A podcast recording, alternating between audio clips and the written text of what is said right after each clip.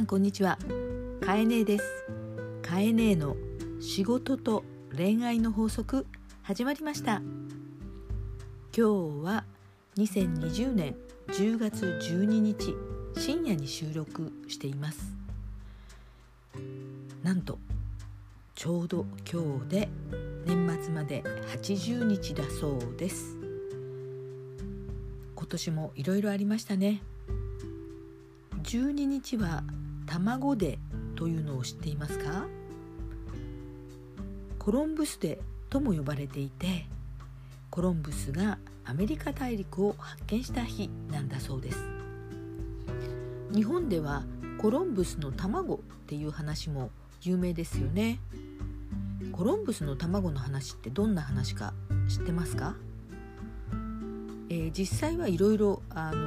本当かどうかという、まあ、エピソードがエピソードがあるようですけれども、まあ、コロンブスがアメリカを発見したことをですね戻ってきてから、まあ、ある場所で話していたら、えー、周りの人がそんなの大陸があるんだからいつかは誰かが発見していてお前じゃなくても発見できただろうと言われたことから、えー、コロンブスが目の前にあった生卵を、えー、お前はこの卵は立てられるかと渡して、えー、それを受け取った方が卵をいろいろやってみたけどなかなか立たなくてそこでコロンブスは、えー、机の上にパンとお尻をこう叩きつけたらですねお尻がこう平たくなりますよね。でそしてパッと卵を立てたという、まあ、話で、まあ、何が言いたいのかというこのエピソードはですね、えー、最初に卵を立てるっていうのと、まあ、最初に何かを発見するっていうのはとても意味があることで誰かができるかもしれないけれども誰かが最初にするその誰かが最初にするっていうことにすごく意味があるよなとそこからみんな誰かがしたことを見て知って話題にしたり真似したりってことができるよなと。まあ確かに私たちも日常生活の中で知らないことを知ったりまた例えば、えー、そうですね。何か、えー、テレビで、えー、ちょっとマジックを「わあすごい」と。びっくりするのにその種明かしをされるとなんだすごい簡単なことなんだと分かってしまうとそれを真似るとできるってありますよね。そんな風に知ってしまうと誰だってできるけどその最初のねマジックを考えるって人はすごいよねと、まあ、そういう話なわけですね。まあ、そもそも本当はですね生卵え実はちょっとザラッとしていますからえ一生懸命努力すればあの立つんですけれどもね、まあ、それはちょっと置いといてこれは一つのエピソードとして、えー、まあ新しいことは大事だぞっていう話でした。さてではですね新しいことという意味で今あのカエネは年末に向けてちょっと執筆作業をしています。え執筆作業ということで、え、書いているテーマがですねまさに、え、男女と言いますか、え、新しいことという意味では私たちは男と女で生を受けるわけですよね。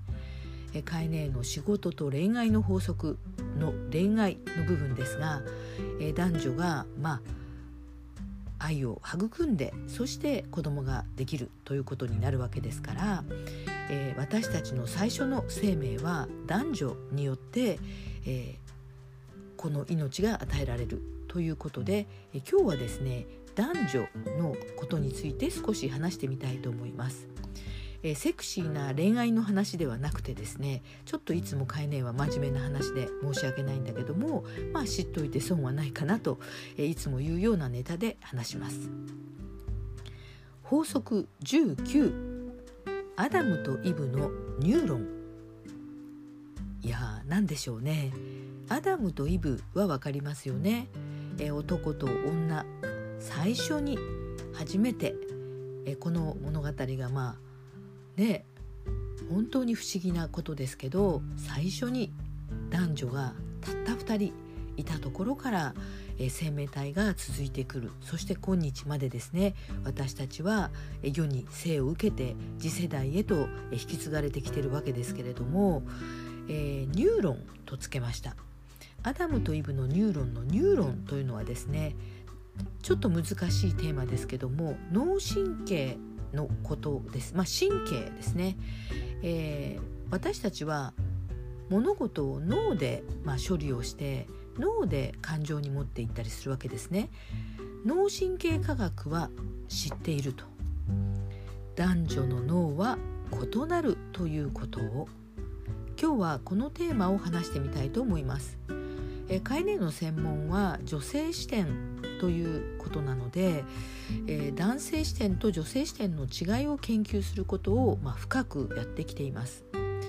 ネット上には、え男女の脳は違うといったような、えコンテンツがたくさんあるのと同時に逆にそれは、えーとまあ、風評といいますか、えー、実際は本当ではないといったような話もたくさん上がっていて男女が、えー、脳が違っているというのはそもそも、え、勝手なイメージとか思い込みであるといったようなこともたくさんあるんですね。えところがですね近年やはりあの医学がとても進化しているわけで、ね、人間の体それこそ AI がどんどん作れて、えー、脳というものが AI としても作れるわけですから人工知能というものが作れる時代になったわけですから生身の人間に対して、まあ、脳波を使ったりとか電気を通したりとか、まあ、いろんな実験もできるわけですよね。命というものに関してはさすがに人間はまだなかなか、えーと、とクローンとかいろんなねあの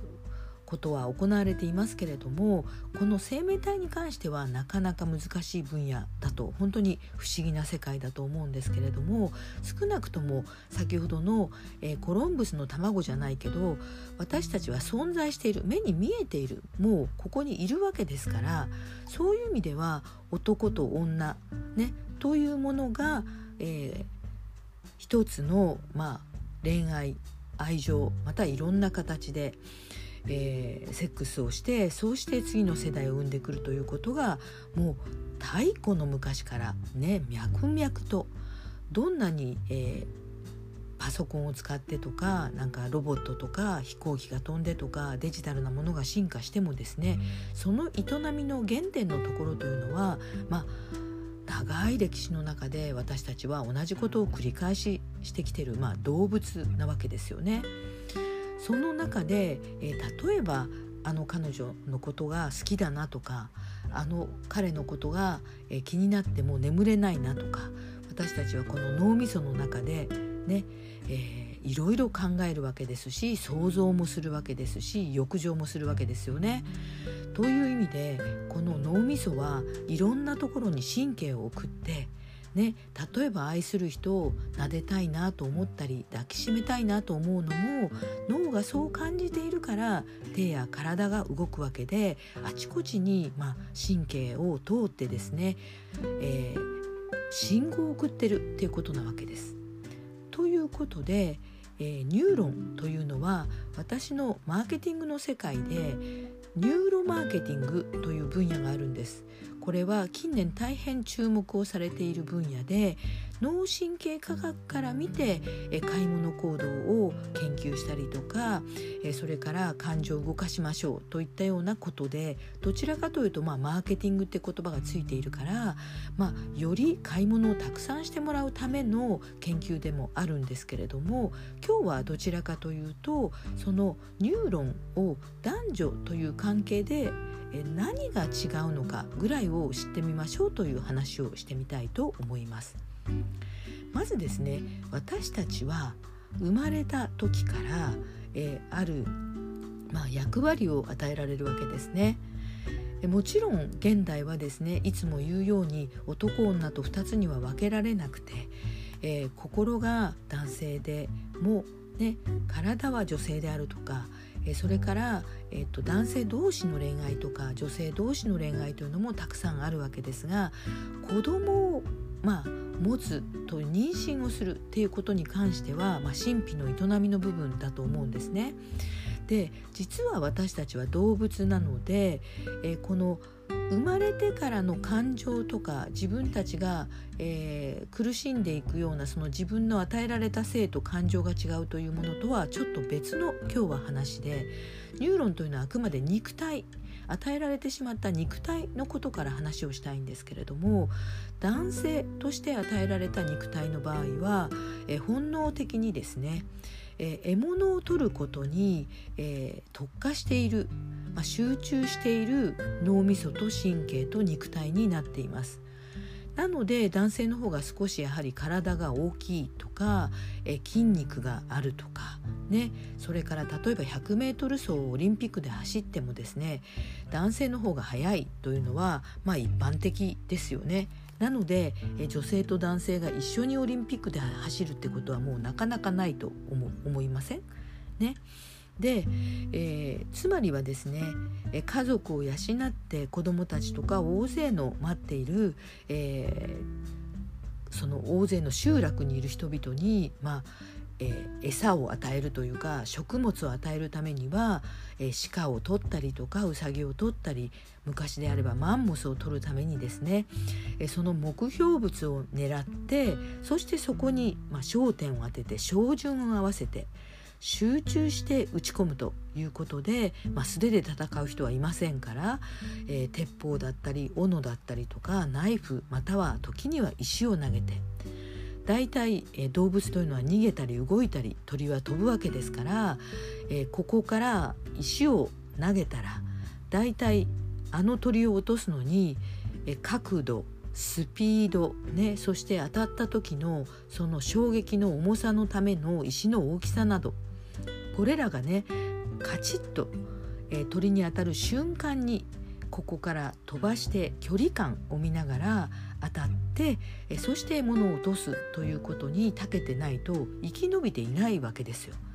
なので、え、男性は照準を合わせて距離感が測れてそうして、えスピードまたは重さといったようなものが、え瞬時に判断できて獲物を取るまたは取ることを楽しむまたはその取ることでの競争、えー、少しでも大物を取ったやつが、えー、勝負に勝ったみたいなところに、えどうしても意識がいくというようにできています。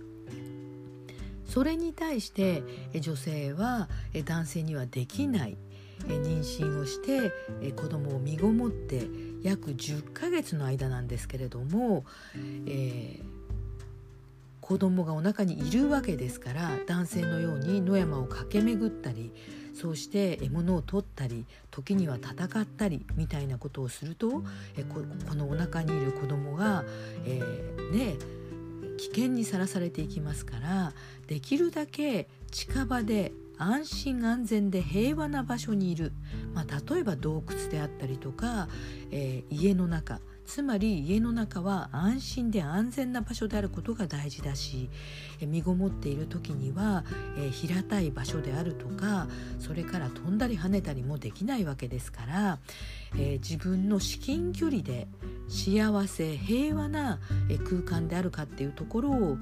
危険回避をしながらですね10ヶ月間安全に過ごすための、えー、自分のアンテナを研ぎ澄ませています。つまりそのアンテナというのは周りを見ながら広くぐるりと360度危険なものがないかとか石がゴロゴロしてないかとかねつまずかないかといったような危険物が見えないか。またどこかで火が上がっていないかとかなんかそんな匂いパチパチとした音とかえー、誰かが向こうから襲ってこないかといったような、えー、地響きだったりとか叫びだったりといったようなことを感じなきゃいけない。また、え身近なところでも、え上の子供がまだ1歳2歳でそこにお腹にも下の子がいたりするとですね上の子供も身近なところで、え危険の回避をさせなきゃいけないから、え転んだり泣いたりまたは異変ですね。な熱があるんじゃないかという顔の色の変化。また、えーと、うんちをしている匂い泣き泣きそうな声によってそれが辛いのか、ね、お腹が痛いのかといったような状態を把握するというふうに周辺に目が行き身近な至近距離での変化色の変化や木の実を摘んだり、えー、取ったり花を摘んだり四季を感じながら動かないある程度の至近距離の中での異変を感じ取るということができるようになっているのでもうお気づきだと思うんですがじっとしていても五感が発達しています。色とかね匂いとか音とか手触りといったようなことや食感といったものまでですね、え女性たちは、え、自分たちの感度を高めてそうして異変に気づき子どもの顔の変化はパステルカラーで肌色から赤ちゃんには赤という字がついているように真っ赤から真っ白ね顔が蒼白になってしまっては危険ですよね。青白くなっても危ないですよね。なのでこの赤から真っ白までのグラデーションが全部見えます。これをピンクと言います。女性がピンクが好きなのではなくピンクが気になるまたは目に入るんですね。これは赤ちゃんを想起するからです。思い出すからです。男性は黒とかシルバーといったものに目が行きやすくなります。それは獲物を取る時にすぐに瞬間的に落とせるようにするために石斧ナイフといったものを表す色や光です。なのでえ男性が好むものは光っているものや、まあ、メタルですね。またはシルバーそして石グレー黒といったものが身近にそばにあると安心でありまた敵を倒すためにも有利であるといったような優越感を持てるというものもあるのでナイフを磨いたりでその日に向かってですねえそして、え武器を磨いておいたりというようなことをする。そして、え集中して物事をします。なので獲物を取る時には狙いを定めて集中するので一つのことに向かって集中する能力が高く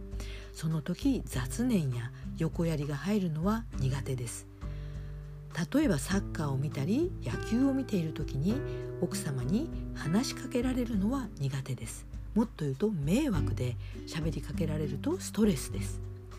女性は身近なところで子供を抱きしめて会話をしながらそして情緒を育てながら木の実を拾ったり料理をしたり子供を様子を見たりしながら動いているのでマルチタスク複数のことが同時にいろいろできてしまいますなのでいろいろできる自分があるから「あなた聞いてんの?」と声をかけてしまいサッカーを見ている彼に対して「なんでこっちのことを同時にしないの?」と思いがちなんですが実は男性はそこは得意ではなく女性はまたマルチにできることが自分が普通だと思っているとそれをしてくれない男性に対して苛立ちを持ってしまうことがあります。今日はここまでの話で終えておきたいと思います、え、皆さんなんか心当たりってありましたか？ということで、えー、法則19アダムとイブのニューロン。脳神経科学は知っている。男女の脳は異なるから素敵。今日もカエネの話を聞いてくれてありがとう。あなたはすごい。あなたは素晴らしい。それでは